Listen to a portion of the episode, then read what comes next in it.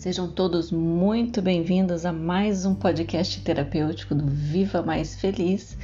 E eu sou Glória Dizar e o assunto hoje é vitimização. Primeiro, vamos entender o que é vitimização no dicionário. Processo que leva alguém a se vitimar ou se tornar vítima. E por que, que eu escolhi esse assunto? Porque ainda é um dos maiores sabotadores de sonhos a vítima sempre será vítima e ela não consegue realizar nada, porque sempre tem algo ou alguém impedindo-a.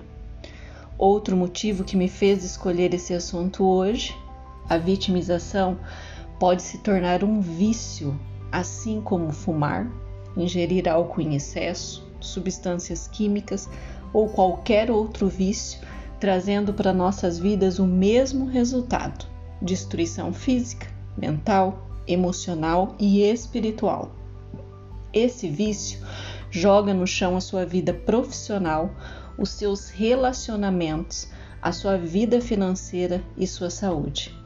É a desculpa que damos para não mudarmos de vida, para não fazermos aquilo que precisa ser feito, para avançarmos, para prosperarmos, para realizarmos os nossos sonhos. Todos nós possuímos algum tipo de limitação. Uma história com desafios diversos e talvez dor. E diante dessas situações desafiadoras ou de dificuldade, se assim você preferir, todos podemos escolher entre duas opções: nos tornarmos vítima, condicionando as nossas vidas e sentimentos de piedade e dó de nós mesmos, ou transformar a nossa dor em motivação para seguir em frente e enfrentar todos os obstáculos internos e externos que surgirem. A vitimização consiste justamente no hábito de transformar alguém em vítima, e o termo vale especialmente para quem coloca a si mesmo como vítima das situações. Pessoas que se colocam como vítima frequentemente usam frases como eu fiz uma lista para que você possa então olhar se você faz uso de alguma dessas frases. As coisas nunca dão certo para mim. Para mim tudo é difícil. Não nasci para ser feliz. Sou um azarado ou uma azarada. A vida é injusta comigo. Eu não tenho sorte mesmo.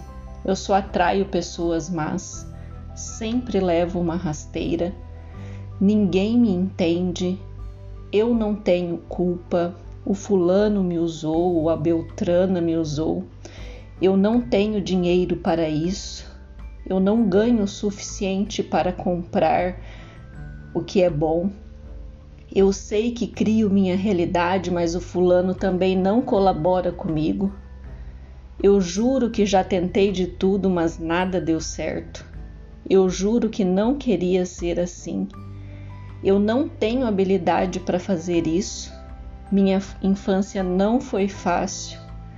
Meu casamento atrapalhou meu crescimento. Eu não recebo apoio de ninguém. Eu sou sozinha ou eu sou sozinho. A economia é ruim, por isso eu não prospero. Essa pandemia quebrou minhas pernas. Eu poderia falar vários outros exemplos de falas que os vitimizadores usam. Inclusive, eu já fiz uso de várias destas frases.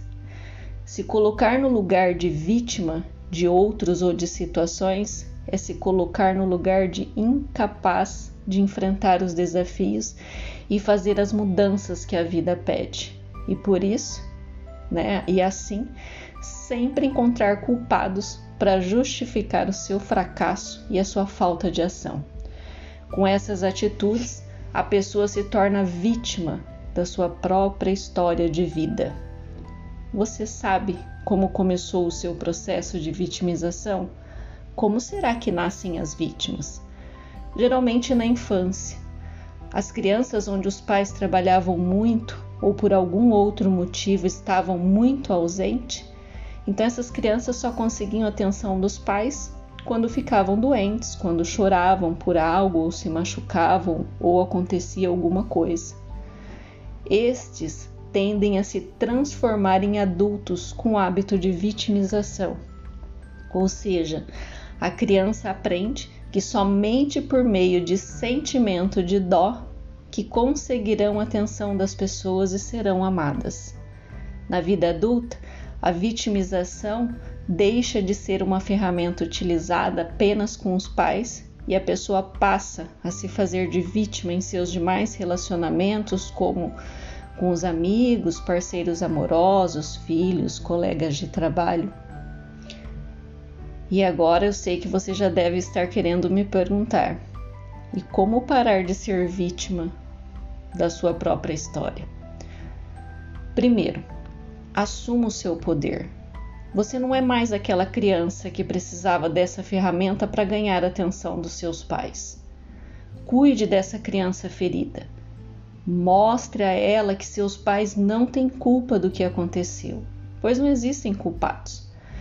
E que agora você já é um adulto, uma adulta, e a responsabilidade é totalmente sua em mudar isso.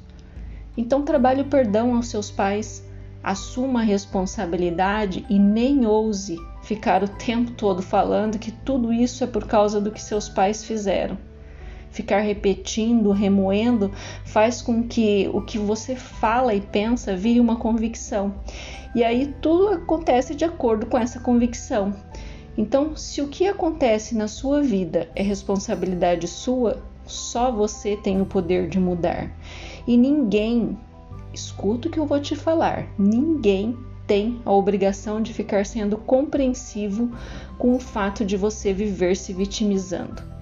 Pare de pensar que as pessoas te devem algo, que te devem apoio, ajuda, compreensão, amor, respeito ou qualquer outra coisa. Entenda, você só vai receber tudo isso do outro quando você for exatamente isso tudo que espera. E também pare de se enganar dizendo que já é tudo isso, porque se você não recebe aquilo que espera, é porque você ainda não é. Aprenda com as suas adversidades, com as suas dificuldades, com os seus desafios. Perceba e encontre o aprendizado por trás de cada uma das suas dores. Porque a vida ela não é feita apenas de bons momentos, flores, passarinhos e corações. As pessoas não são perfeitas e estão aqui para também evoluir, também se curar. Portanto, nem sempre as coisas serão como você deseja ou espera.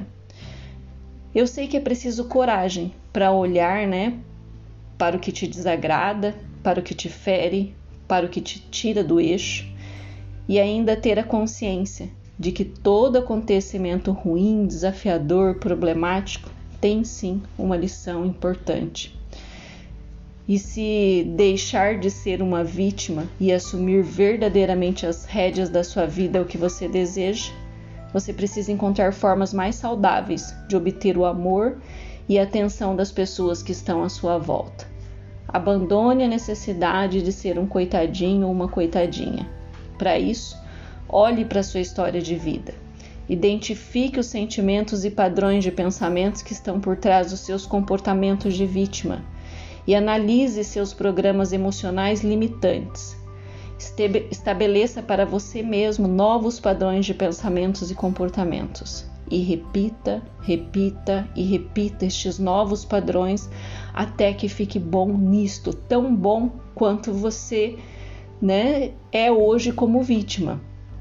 Outro exercício que muito pode te ajudar é pense em como você gostaria de ser lembrado pelas pessoas que conviveu ou que te conhecem como o coitadinho, a coitadinha que sempre tem inúmeros problemas, ou como a pessoa forte, autorresponsável, realizadora que foi e fez acontecer.